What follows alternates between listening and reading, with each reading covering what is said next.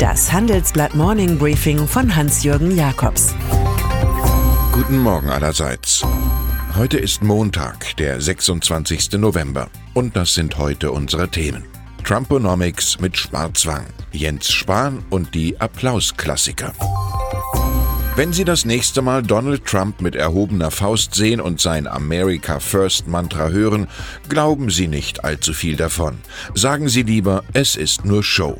Nach einem Bericht der Washington Post hat der US-Präsident die Macher in seinem Kabinett angewiesen, in ihren Ressorts nach Einsparmöglichkeiten zu suchen. Trumponomics bedeutet mittelfristig, Staatsgeld wird knapp, weil die Regierung den Bürgern Steuersenkungen als Süßstoff gegeben und zudem munter die Staatsausgaben erhöht hat. Doch im Kampf gegen das ausufernde Staatsdefizit muss das Weiße Haus laufend Rückschläge von ganz oben hinnehmen. Das Militär solle von Kürzungen befreit sein, so verfügte der Commander in Chief. Jens Spahn klingt wie Angela Merkel 2003. Da plante die damals wirtschaftsliberale CDU-Politikerin auf einem Parteitag in Leipzig allerlei Revolutionäres. Nun ließ der Gesundheitsminister und Bewerber um den Parteivorsitz allen die Leviten. Deutschland macht es sich zu bequem, diagnostiziert er im Handelsblattgespräch. Wir würden nur gegenwartsbezogen leben, die Welt um uns herum verändere sich aber in atemberaubendem Tempo. Als digitaler Zukunftsoptimist war Spahn dann gestern bei Anne Will zu begutachten. Er produzierte wie Antipodin Sarah Wagenknecht laufend Vorschläge, die er selbst an einer Stelle so schön Applausklassiker nannte. Die Lage nach dem sonntäglichen Brexit-Deal von Brüssel bleibt kompliziert. Eine Vereinbarung ist da, aber keine Trennung. Zahlreiche Übergangszeiten sind vorgesehen. Und sie muss für den Entwurf von EU-Kommission und Europa mit einer Niederlage rechnen, Premierministerin Theresa May. Bis Weihnachten soll das Parlament votieren. Zum zweiten Anlauf bis zum Exit-Datum, dem 29. März 2019, ginge es dann vermutlich mit der Begleitmusik eines fallenden Pfundkurses und schlechterer Wachstumswerte. Trauerstimmung über das Ende einer Ehe nach mehr als 40 Jahren breitet sich aus. Beliebtester Karlauer gestern in der britischen Boulevardpresse Mayday, Mayday. Im Folgenden hören Sie eine kurze werbliche Einspielung. Danach geht es mit dem Morning Briefing weiter. Man muss nicht alles besitzen. Wer flexibel und nachhaltig wirtschaften möchte, mietet seine benötigten Textilien bei Mewa. Vom Putztuch bis zur hochwertigen Arbeitsbekleidung bietet Mewa Textilien und Zubehör für alle Branchen. Die praktische Textilsharing-Möglichkeit schont Budgets und Umwelt zugleich. CEO Till Reuter sah ihn vor zweieinhalb Jahren als Riesenbeschleuniger, seinen neuen Mehrheitsaktionär aus China.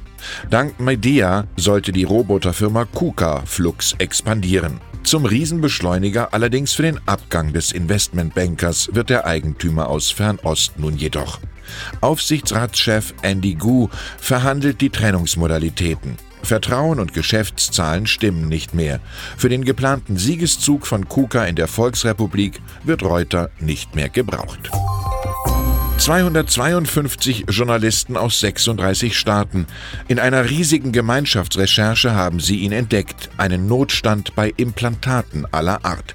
Fehlerhafte Konstruktionen führten bei Patienten zu starken Schmerzen, berichtet der Guardian. In Deutschland kümmern sich NDR, WDR und Süddeutsche Zeitung um den Komplex, der etwa künstliche Hüftgelenke oder Brustimplantate einschließt. Professor Derek Anderson vom Royal College of Surgeons fordert bereits eine bessere Regulierung.